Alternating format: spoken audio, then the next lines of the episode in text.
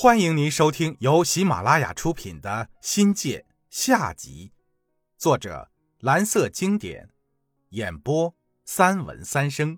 欢迎订阅。第一章：心气。四课改育人。贵中的素质教育与基础教育并行的做法，不知道对不对？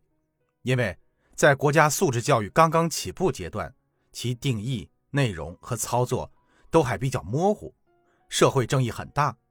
贵中作为教育界的龙头老大，做法带有尝鲜的味道。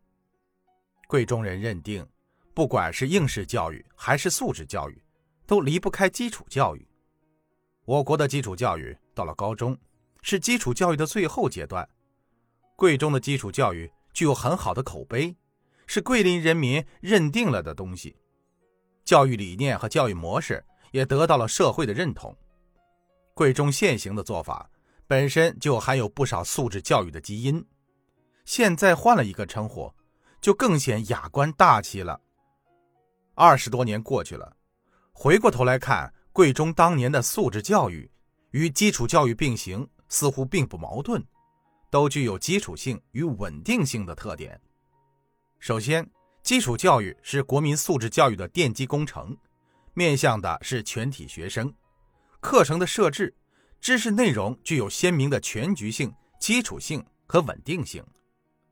一九九二年，国家教委第一次将以往的教学计划改为课程计划。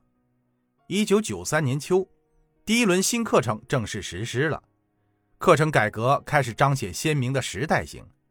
遗憾的是，基础教育均以国家课程为主，地方课程和校本课程。还在娘胎中，但新课程突出了以德育教育为首、德智体全面发展的教育方针，这跟素质教育的核心内容是相吻合的。素质教育具有基础教育的基本特征：第一，是它的全面性和全体性。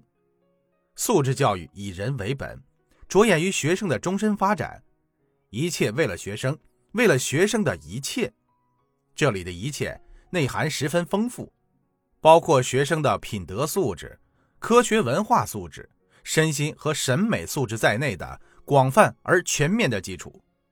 第二是，它具有鲜明的时代性，跟基础教育中的新课标一样，素质教育根据时代发展和社会需要，将最新科技、文化成果纳入到教育的过程中，调整、充实和完善素质教育的内容和方法。以适应现代社会和未来世界多方面的挑战。为此，素质教育在基础教育框架上升格为更高层次的教育，返璞归真，成为真正意义上的基础教育。有人不止一次地问过我，贵中的心气是什么？想来想去，应该是它浓郁的民主学术氛围和良好的师生关系。这是启动学生自主学习的关键。我不知道在大桂林还有哪个学校有这么多的民主党派。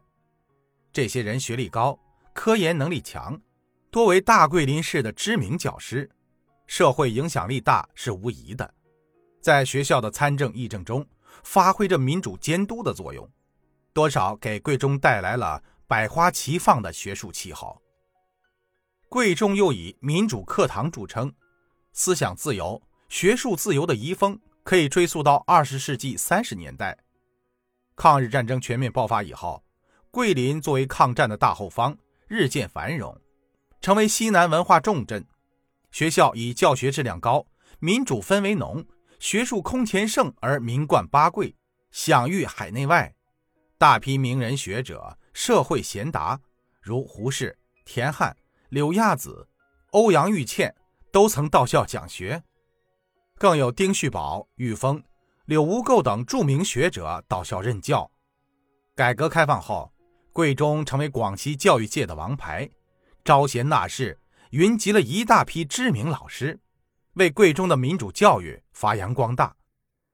还有众多的中青年教师，秉承校训校风，将贵中府学文化的仁理、博爱、忠孝等文化元素引入课堂。给民主教育带来了清新风尚，这从教师们发表的论文中有很多的表述。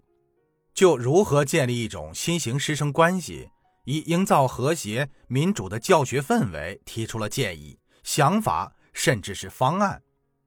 云霞、史丽、黄文红、雷雨、邓倩、邱永萌、方中等，曾被学生评为最美女教师。那煽情唠嗑的功夫，已经到了炉火纯青的境界了。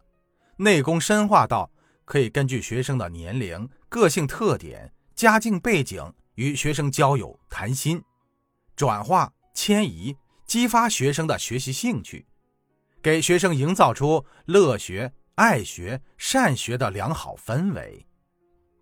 听众朋友，本集已播讲完毕，感谢您的收听，精彩继续。